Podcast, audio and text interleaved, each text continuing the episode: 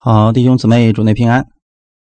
我们现在正式开始，我们要进行的是《格林多前书》的第七章一到七节的内容。我们分享的题目叫“如何看待婚姻”。那我们一起先来做一个祷告。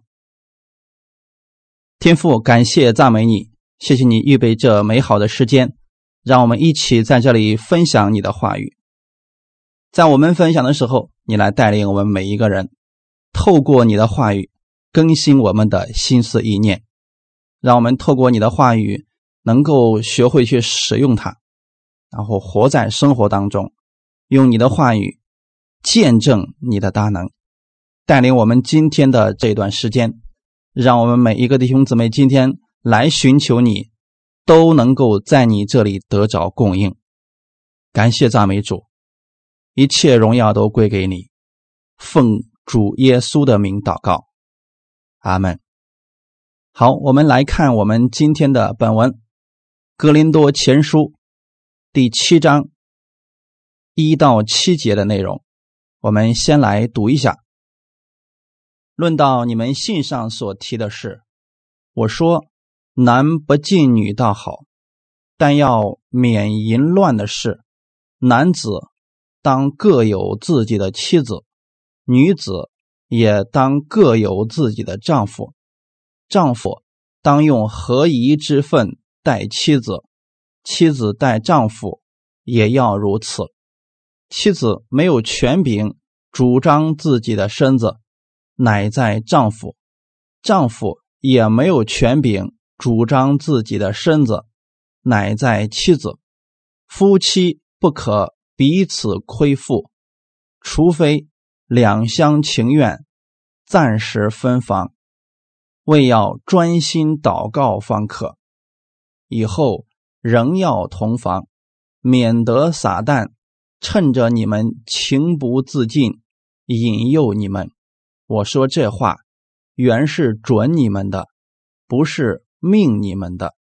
我愿众人像我一样，只是。个人领受神的恩赐，一个是这样，一个是那样。阿门。这是我们本文的内容。到了哥林多前书第七章的时候啊，保罗的书信内容转向了婚姻系列。婚姻是神所设立的，对婚姻正确的看待，对我们以及。我们身边的人都影响至大，啊，不少古代人对禁欲，包括守童身，有一种莫名的崇尚。哥林多人显然有这些人这样的态度。保罗呢，尽量容纳他们的见解，表示独身是好的，并指出。其中的好处，可是保罗本人同时也正视婚姻。他指出，虽然独身有优胜之处，但婚姻却带来更完整的结合。独身需要神特别的恩赐。保罗也不是不知道，在哥林多做基督徒。所面对的种种压力，异教徒性道德的腐化思想经常侵袭，所以他在第七章中间二十六节的时候，他称之为现今的艰难，就证明说，在这样一个道德败坏的城市当中，你怎么样让神的这个思想？让这圣洁的想法进入基督徒的生活当中，这是比较难的。他们喜欢独身，而且呢，喜欢为所欲为。保罗他对独身的倡导是十分低调的，他并没有命令人独身，也没有说守独身的人啊，他的圣洁度。就高于结婚的，他并没有这么讲，他给了我们正确的婚姻观。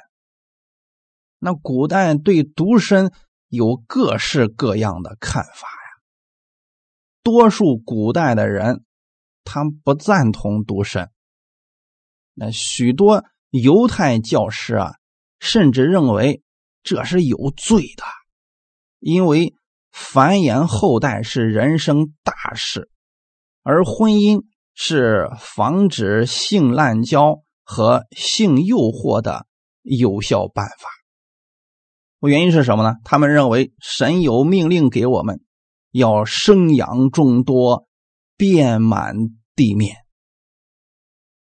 这个，甚至被视为所有犹太人的经典教训。那在当时的罗马时代呢，堕胎和弃婴非常常见。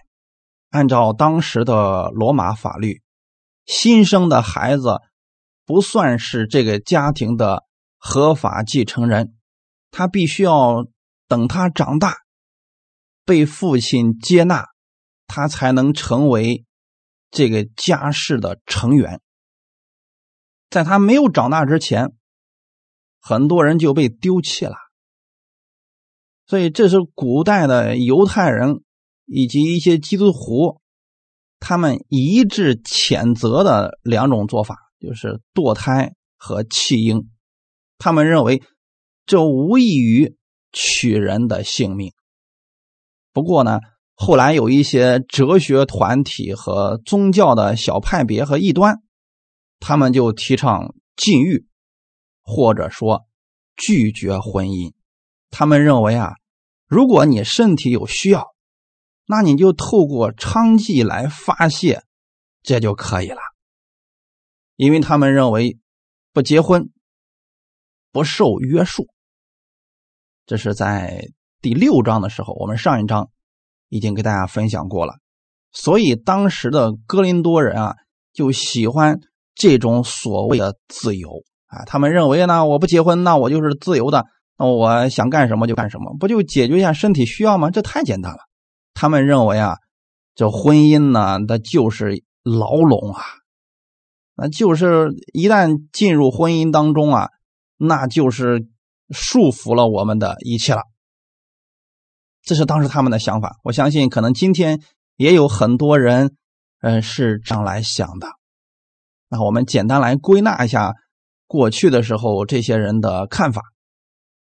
古人对婚姻的看法大致可以分为三类：第一类就是婚姻与繁衍后代是身体状况允许之人的最重大的事件，这是多数人的看法。那么今天很多人也是这个看法的，这个占绝大多数。第二种看法，婚姻让人分心，因此啊，智慧人不当踏入啊，除非能找到对人生持同样哲理的配偶。但是这个呢，又是十分罕见的。那这样的人，他对婚姻的要求非常的高，所以他一般呢不愿意进入婚姻，他宁可。选择独身，这是第二种。第三种，婚姻对绝大多数人是好的，但是呢，那些用所有时间去追求属灵之事的人，则属例外。他认为说，呃，这个婚姻是好的，但是如果说呢，他已经影响了我们现在的这个重要的工作了。那么他就会让我们分心，呃，这样的话，他会影响我们，这是一些人的想法。那么保罗现在的观点，他给我们的就是把这些做了一些有机的结合，啊，他不是说独立的去认可哪一种观点。保罗的观点是，一般原则，人人都当结婚。保罗同意。独身是好的，但是他也同时指出试探甚多，特别是淫乱方面。所以，为了免淫乱的事，保罗是鼓励人去结婚的。这里的“免淫乱的事”，他用的是一个复数，就表示在当时呢这一类的行动就特别的多。哥林多人那就更严重了啊！当时的未婚者呢也很难洁身自守，那很难让他们去做到与这个世界纯正不染啊，没有，很少很少的人了啊。所以有人评论保罗呢，在此就把婚姻看得很低，好像就看不到希望一样。实际上呢，保罗在这里主要不是评论婚姻，他不是说你结婚就能够避免淫乱了，他这是在处理哥林多人的一个实际问题。我们来看一下第一节，《哥林多前书》。第七章第一节的内容，论到你们信上所提的事，我说男不近女倒好。保罗在第五章已经处理了关于淫乱之人的问题，到了这一章的时候呢，就开始讲解关于婚姻的问题。论到你们信上所提的事，这就说明啊。格林多人在遇到问题的时候，向保罗问了关于婚姻的问题。其中第一个问题可能就是过单身是否是错误的？那拿我们今天的这个人的观点来讲，可能有很多人，特别是基督徒也会问说：那如果我守单身，这是不是错误的呢？这个观点在当时的哥林多人已经提出来了。那保罗的回答很直接，说这是好的。他们问我守单身是不是错了，就认为就是因为当时有很多基督徒对这样的守单身的人呢是指指点点，说他们呃跟不信的人有什么区别？那今天在一些城市当中。很多的弟兄或者姊妹呢，他们依然是单身，所以很多人总是在这个事上就指指点点说啊，都这么大了，怎么还没结婚呢？呃，是不是身体有毛病啊？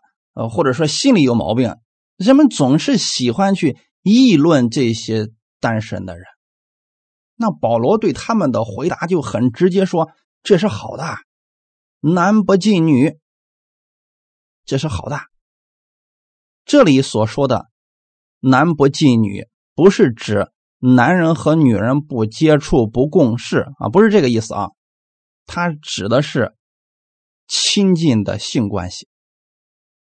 所以你要了解保罗的这个观点，你必须从不同的角度来看，否则就会理解的很片面，容易走向极端。保罗首先告诉他们，男不近女倒好，他不是说呀。呃，守独身比嫁娶更好。他是说啊，这倒不失为一件好事。换句话来讲，在某种光景之下，独身是最好之计。独身不是坏事。当时有些人和现今某些人一样，以为呢不结婚的人都有点不对劲儿。所以保罗说，这没什么不对的。在我看来，这个事情啊很好，它是完全正常的。那为什么保罗要在这儿提出来呢？因为有一些人不结婚，是受了那些异教的影响。这些异教是禁止嫁娶。我们来看一段经文，《提摩太前书》第四章一到三节。提摩太前书的第四章一到三节的内容，圣灵明说，在后来的时候啊，必有人离弃真道，听从那引诱人的邪灵和鬼魔的道理。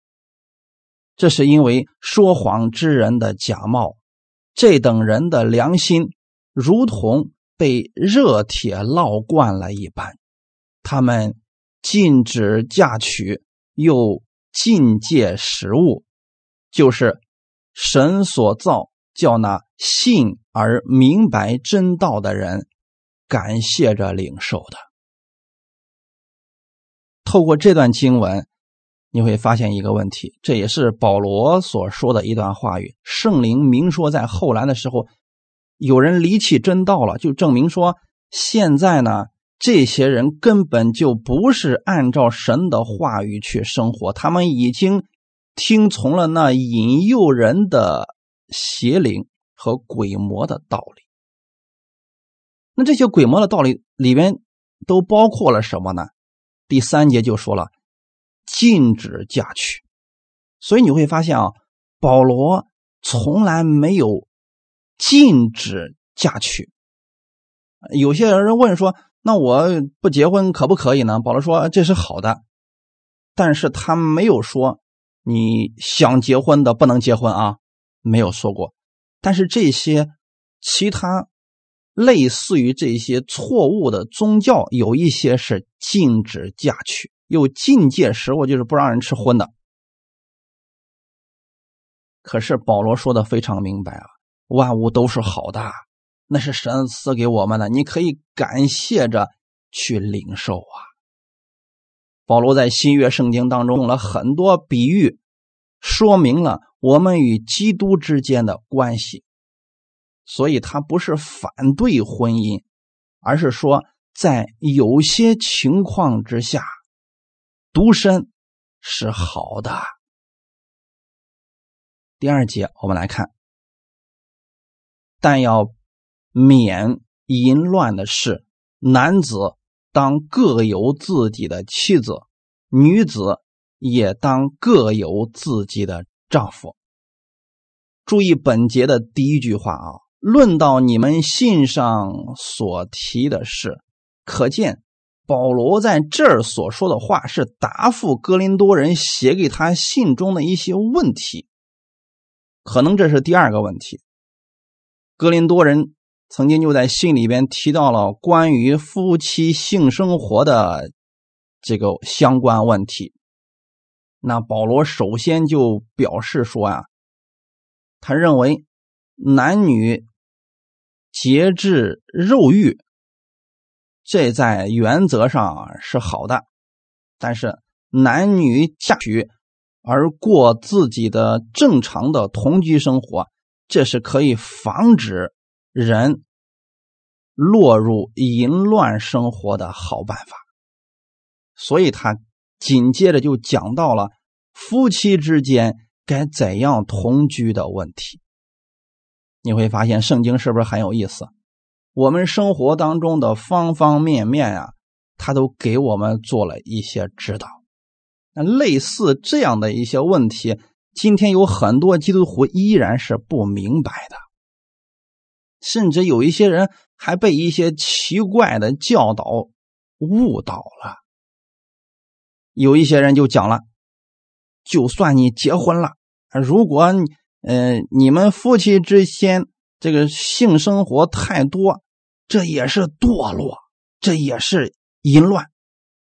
曾经有一些宗教里面就有一些牧师啊，就下了一个不成文的规定，说男人跟女人之间做那么多干啥呀？一个月一次就行了，再多就属于淫乱。那弟兄姊妹要避免淫乱，绝对不能。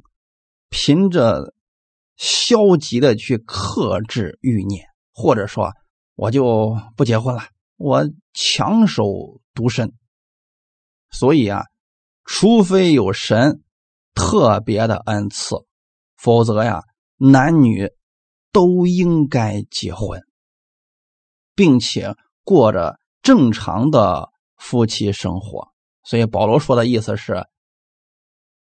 男子啊，当各有自己的妻子，啊，妻子也当有自己的丈夫，各有各的，这样的话就解决了这个淫乱的问题。所以弟兄姊妹，按照使徒保罗的意思啊，结婚确实可以减少犯淫乱的罪这个机会，反之啊，不合理的禁欲。倒可能增加试探的机会，各有自己的。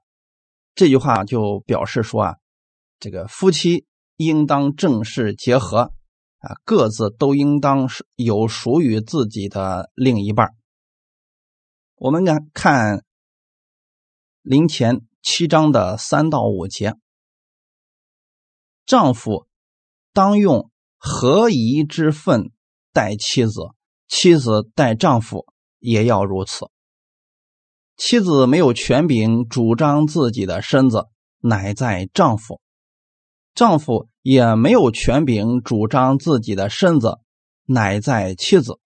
夫妻不可亏负，除非两厢情愿，暂时分房，为要专心祷告方可。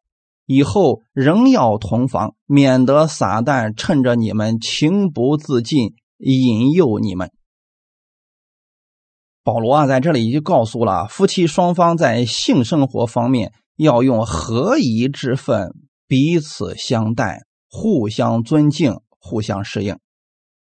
他这里边有一个度啊，是要告诉我们，既不该放任放纵，就是啥都不干了，天天干这个事儿，那也不行；也不该呢无缘无故的就不肯尽夫妻同居应有的本分。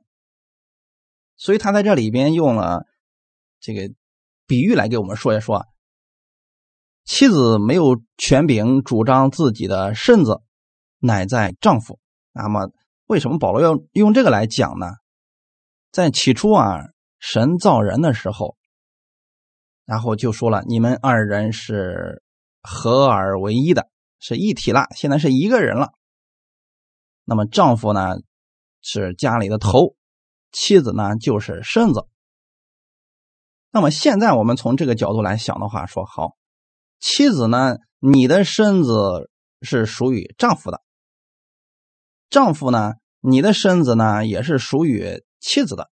所以说，妻子没有权柄主张自己的身子，乃在丈夫。他的意思是，当丈夫啊有着私生活方面的要求的时候啊。给妻子提出来，呃，那么你应该去听从他，因为妻子的身子是属于丈夫的。同样的，反过来也是一样的，妻子也有权对自己的丈夫的身体提出要求，因为丈夫的身子也是属于妻子的。他是说，两方面的都是合二为一的，但是有一个顺序，我们又发现了啊。在这里，先提到妻子她的权益，后提到了丈夫的权益。原因是什么呢？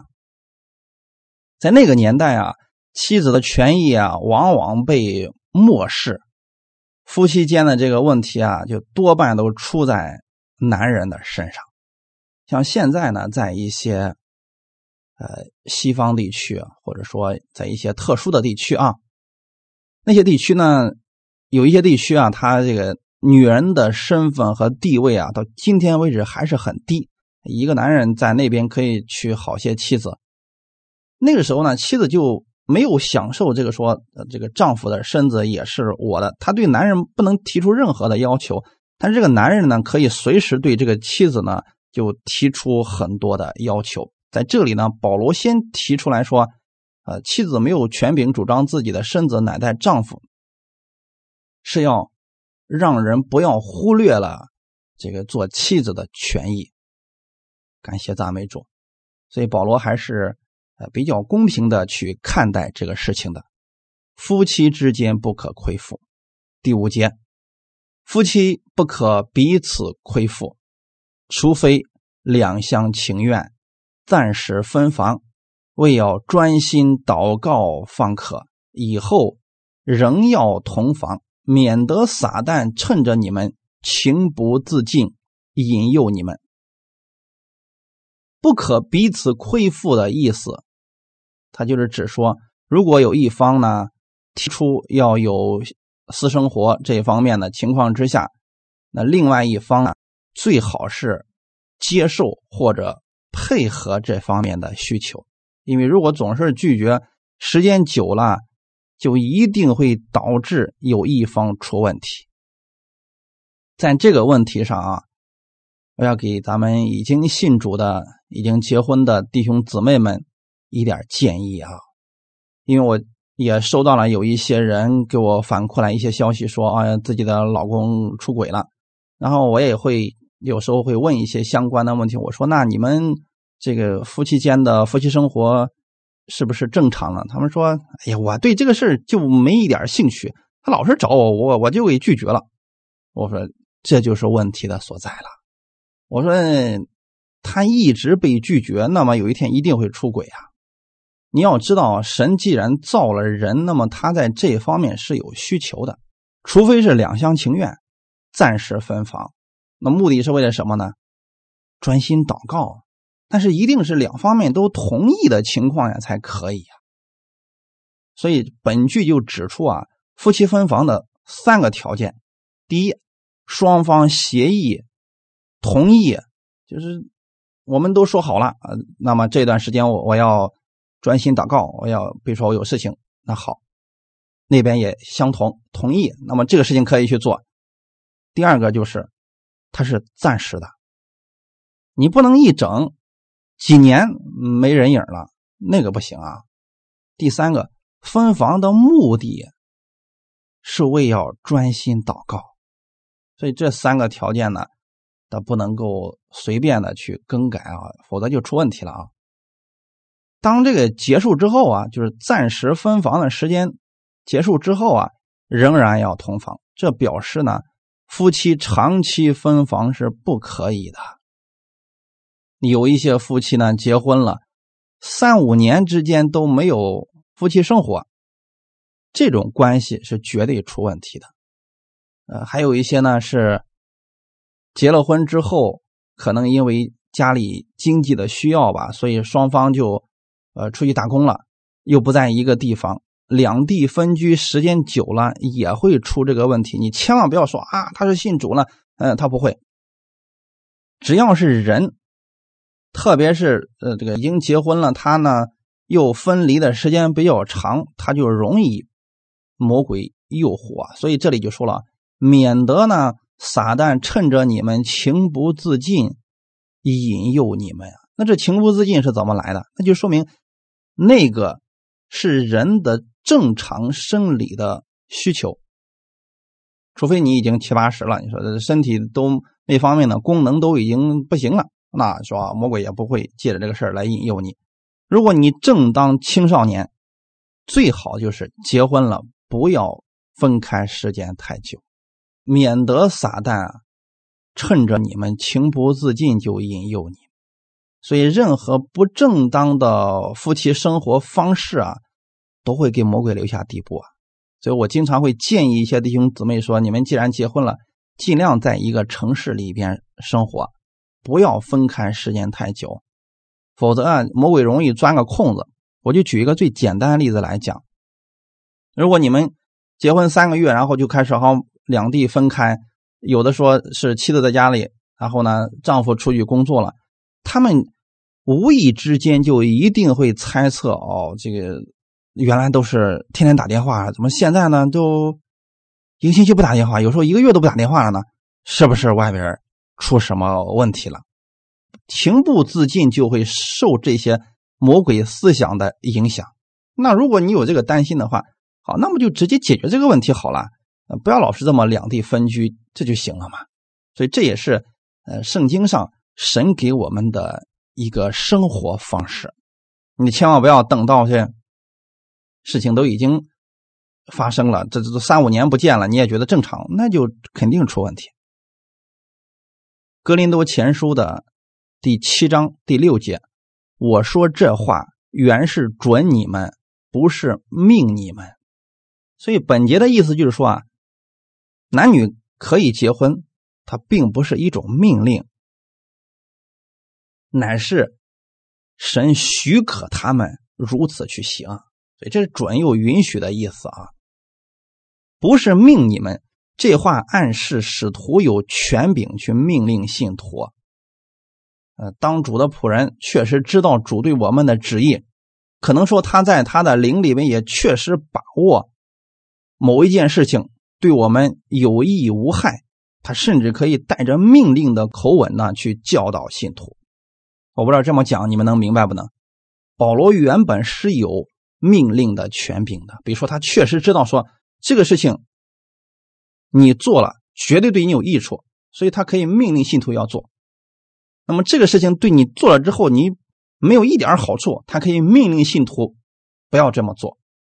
那么他们理解不理解是他们一回事。保罗可以实行自己的这个权柄，但是在婚姻上啊，绝对不能用命令。你不能说了，我奉主耶稣的名，你这辈子不能结婚啊！我们绝对不可以使用这种命令了啊！你也不能说了，奉主耶稣的名命令你俩结婚，也不能这样啊！这种事情都是允准式的，神也没有。给我们指定说，这辈子你就只能找这个女人，找其他女人我不会祝福你的，没有这个想法啊！神从来没有这个说法的啊！所以在婚姻上，很多弟兄姊妹可能是有一些呃误解在里边，他们认为说主啊，我非得等到你给我应允的那个人出现我才结婚。其实，在婚姻上这个事情很简单，我给大家一点建议，大家可以参考一下。只要你一天十二个小时对着这张脸，你看之后不恶心，你们就可以结婚。有人总是说：“那你你给我祷告祷告，他是不是神给我预备的啊？你也给我祷告祷，看看是不是呃他是神给我准备的。”其实神在这个事情上啊，给我们只有一个条件，那就是异性结婚。神不希望你说我看这个男的，我看十二个小时，我都越看越喜欢，就我们俩结婚就行，那是不可能的。同性之间不行，异性之间，神呢给我们有自由选择的这个权利，所以我们在新约之下一定要善用这些啊。我们讲完了《格林多前后书》，可能你们有很多在婚姻方面的惧怕就会被除去，因为是我们。原来的时候可能就听一些错误的教导，所以我们很多人都已经被捆绑了啊。所以本节的意思很清楚的告诉我们，结婚不是一种命令，而是神给我们的允准。哈利路亚。格林多前书第七章第七节，我愿意众人像我一样，只是个人领受神的恩赐，一个是这样。一个是那样。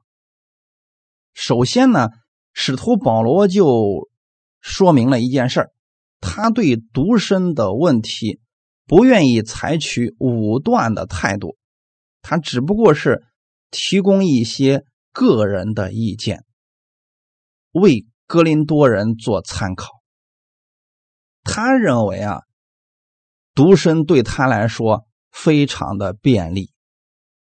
但是呢，紧接着他就再三的强调，一个人能否守住独身，全在乎神给个人的恩赐而定。他是在告诉我们啊，要按个人从神那里所领受的恩赐来定，一个是这样，一个是那样。我们不能够一下子给人就下同样的命令，你这辈子。必须结婚，这个不行；或者说你就不能结婚，这个也不行啊。那什么是神赐给个人的恩赐？我们怎么能知道神给我的恩赐到底是让我结婚还是让我不结婚呢？有很多人就说我分不清啊。那你告诉我，我到底是哪一个呢？神赐给他仆人的托付啊。各不相同，神按着个人的需求而赐下恩赐，好叫他们个人可以按照神的托付去完成神的工作。简单来讲啊，我们每一个人在这个世上啊，其实都是在完成神给我们的嘱托，完成了我们就回去了。至于你现在的家庭事业，实际上那是属于你的副业，你已经信耶稣了，你的主要的使命是完成神所交托给你在这个地上的使命。哈利路亚。那有一些宗教的主义者就制造出一种等级制度，他们把神的百姓啊分成两种等级，结果让人啊误以为那个不结婚的比结婚的要好。我今天给大家稍微做一点分享，让大家呢能够客观的去对待单身的、呃守独身的，还有结婚的人。在过去的时候呢，有一些宗教主义者啊，他们把神的百姓分成两种等级，一种是圣品阶级，啊，圣品大家知道是什么圣品吧？圣品阶级这种人呢是有恩赐，要守童身的，啊，所以说守了童身呢，那你就是属于圣品阶级了。所以在一些弟兄死了以后啊。他的名字前面会加一个“圣”，啊，那一般来讲啊，那样的人都是一辈子不结婚的，你才能有这个名号啊啊，前面加一个“圣”。啊，如果是姊妹呢，就是呃修修女啊，什么什么什么的，反正类似于这样的啊，终身不能婚嫁。他们认为这是一种我的身份的象征啊啊，所以我跟普通的信徒不一样。嗯，我是专职来服侍神的，所以我要守通身啊，这辈子不能结婚。第二种是平信徒阶级，所以这“平信徒”这三个字啊，其实我们今天在新约之下的人，我们不敢使用它，那是本身就把信徒分出了不同阶级啊。其实，在神的眼里边呢。我们的身份在神面前是一样的，没有阶级高低之分的。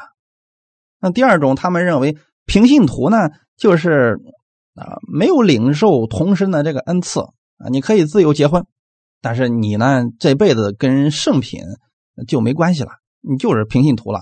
所以今天有很多人因为没有参与到服饰当中，就认为说我就是一个平信徒啊。其实你无形当中把自己呢身份给降低了呀。所以这种制度的错误，它有几个方面。第一个呢，就是将神赋予人类的性的本能啊，就视为不圣洁。所以有一些宗教主义者，他们就提倡禁欲的修道主义啊，他们认为说，我禁欲，我去进入修道院，那我的这个生命跟其他人都不一样，我跟神比较亲近啊。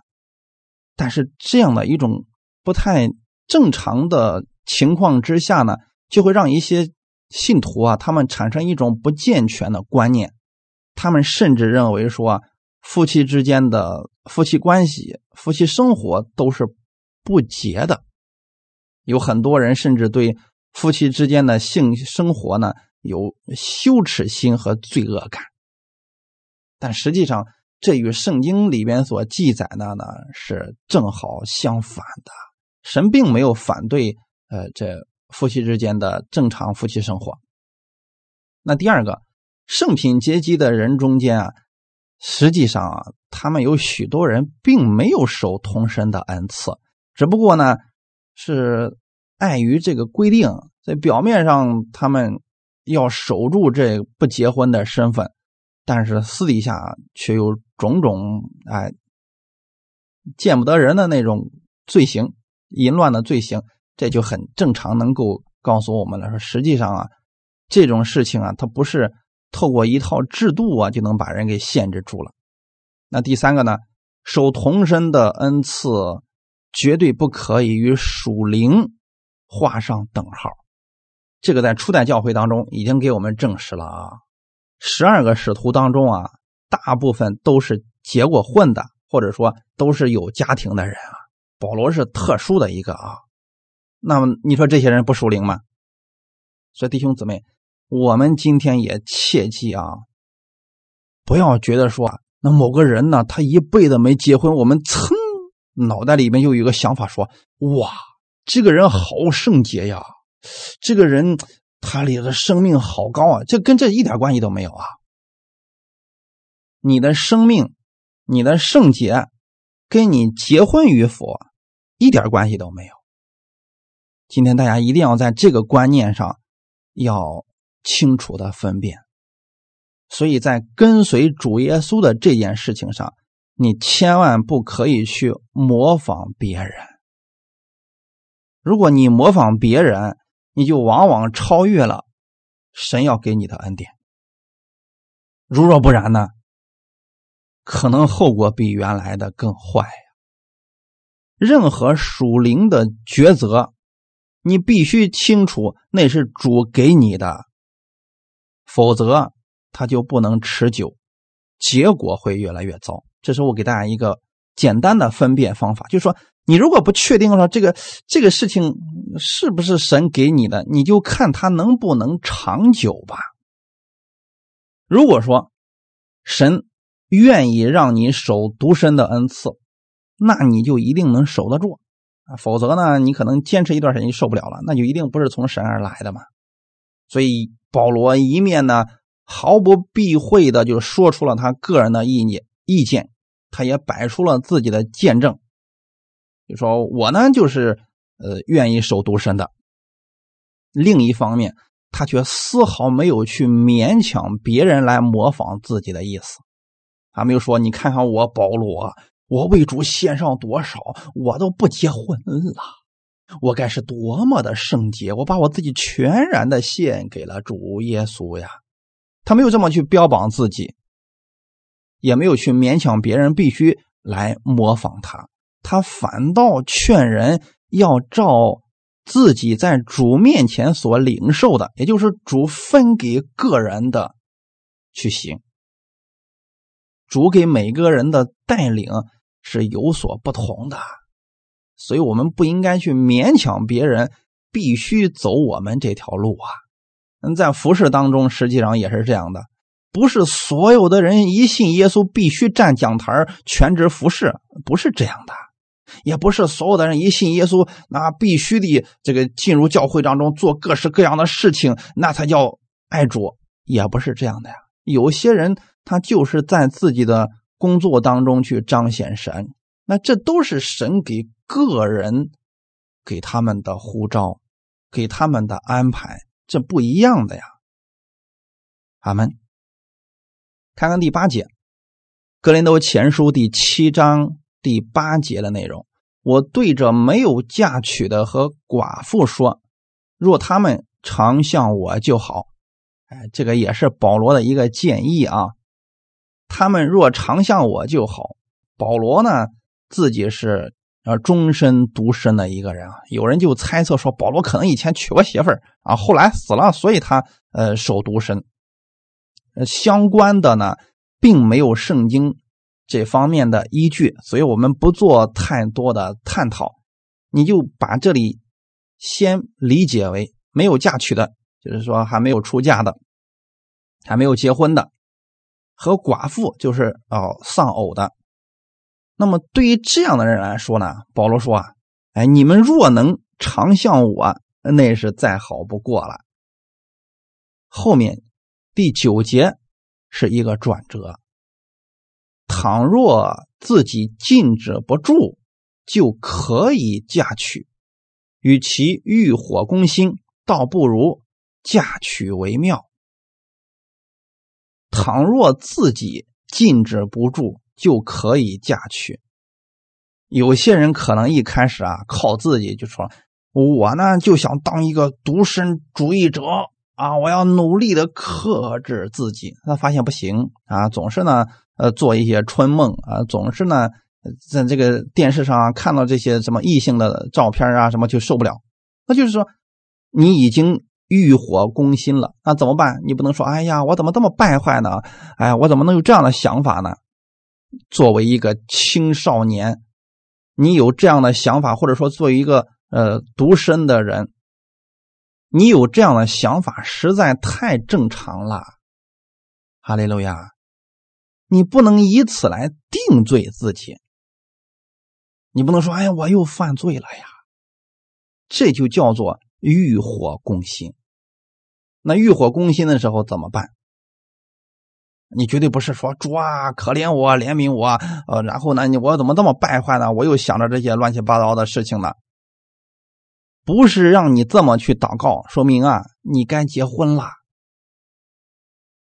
与其欲火攻心，倒不如嫁娶为妙。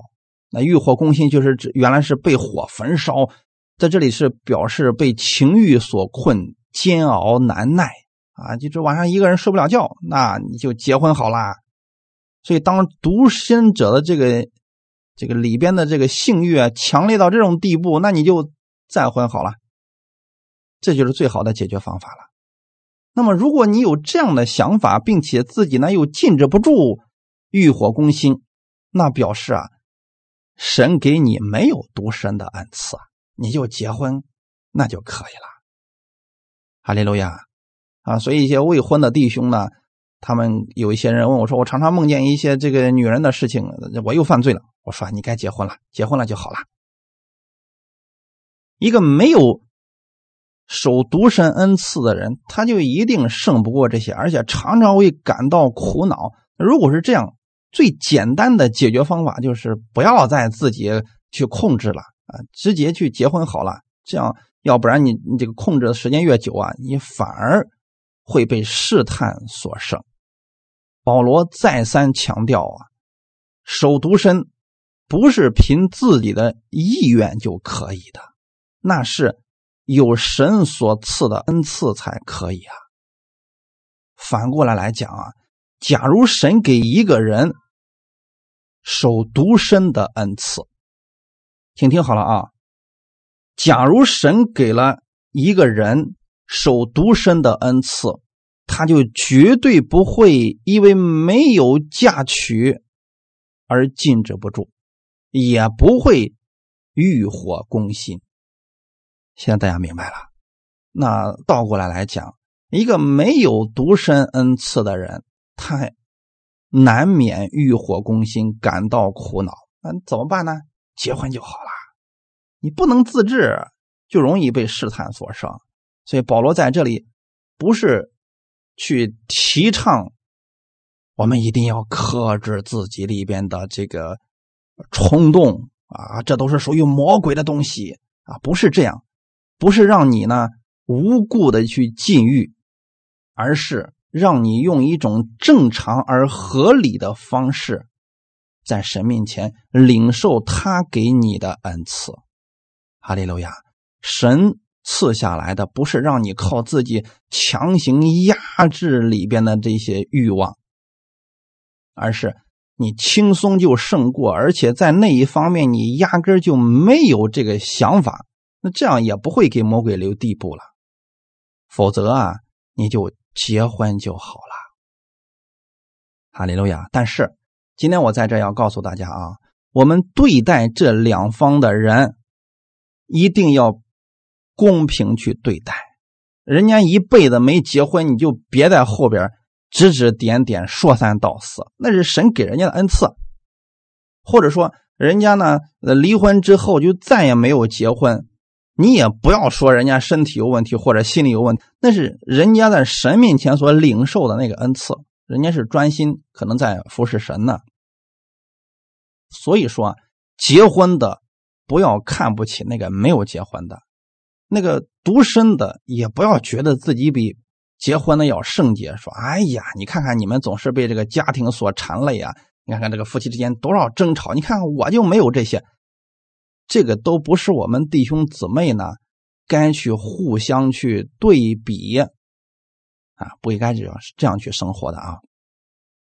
总之，今天保罗给我们说的很简单：你如果有结婚的冲动，那就说明你该结婚，不要被所谓的规条限制了你。阿门。也不要因为惧怕、担心而受影响。今天有很多人总是把婚姻说的很可怕，有的人说婚姻是坟墓，有人说婚姻是围墙，有的人说婚姻就是这个终身的泥潭。你干嘛要受这些限制？你别忘记了，还有我们的神呢。我们的神可以带领你过跟世人不一样的一种生活方式。哈利路亚，感谢赞美主。那么呢，呃，独身的。你们也不要灰心，只要有教会，你们也不是一个人。哈利路亚，我们还是一群弟兄姊妹。所以这就是保罗对婚姻的看法。今天我们所分享的呢是结婚不结婚的问题。至于说后面的夫妻之间出现了问题，该不该离婚？这类似于更多的问题呢，我们会在婚姻系列当中给大家更多的来分享。欢迎大家呢继续系统的来收听我们这个格林多前书系列。那我们今天就讲到这里，一起先来祷告。天父，我们感谢赞美你，谢谢你借着这样的话语，让我对婚姻方面有一个正确的了解。主要你说我们每一个男子当各有自己的妻子，女子也当各有自己的丈夫。你设立婚姻，你也希望我们根据个人的意愿来选择。所以主啊，请你帮助我们弟兄姊妹，也更新我们里边的心思意念，让我们看待结婚的、独身的。还有未婚的，让我们一视同仁。他是我们的弟兄姊妹，所以我们不知道个人的真实情况，我们不妄加评论。让我们在弟兄姊妹之间能够彼此相爱，能够彼此鼓励，使我们胜过这情欲的问题。也让我们弟兄姊妹之间常常互相祷告。在基督里边，我们合而为一，按照你的话语去生活，请你来带领我们。感谢赞美你，愿一切荣耀都归给你。奉主耶稣的名祷告，阿门。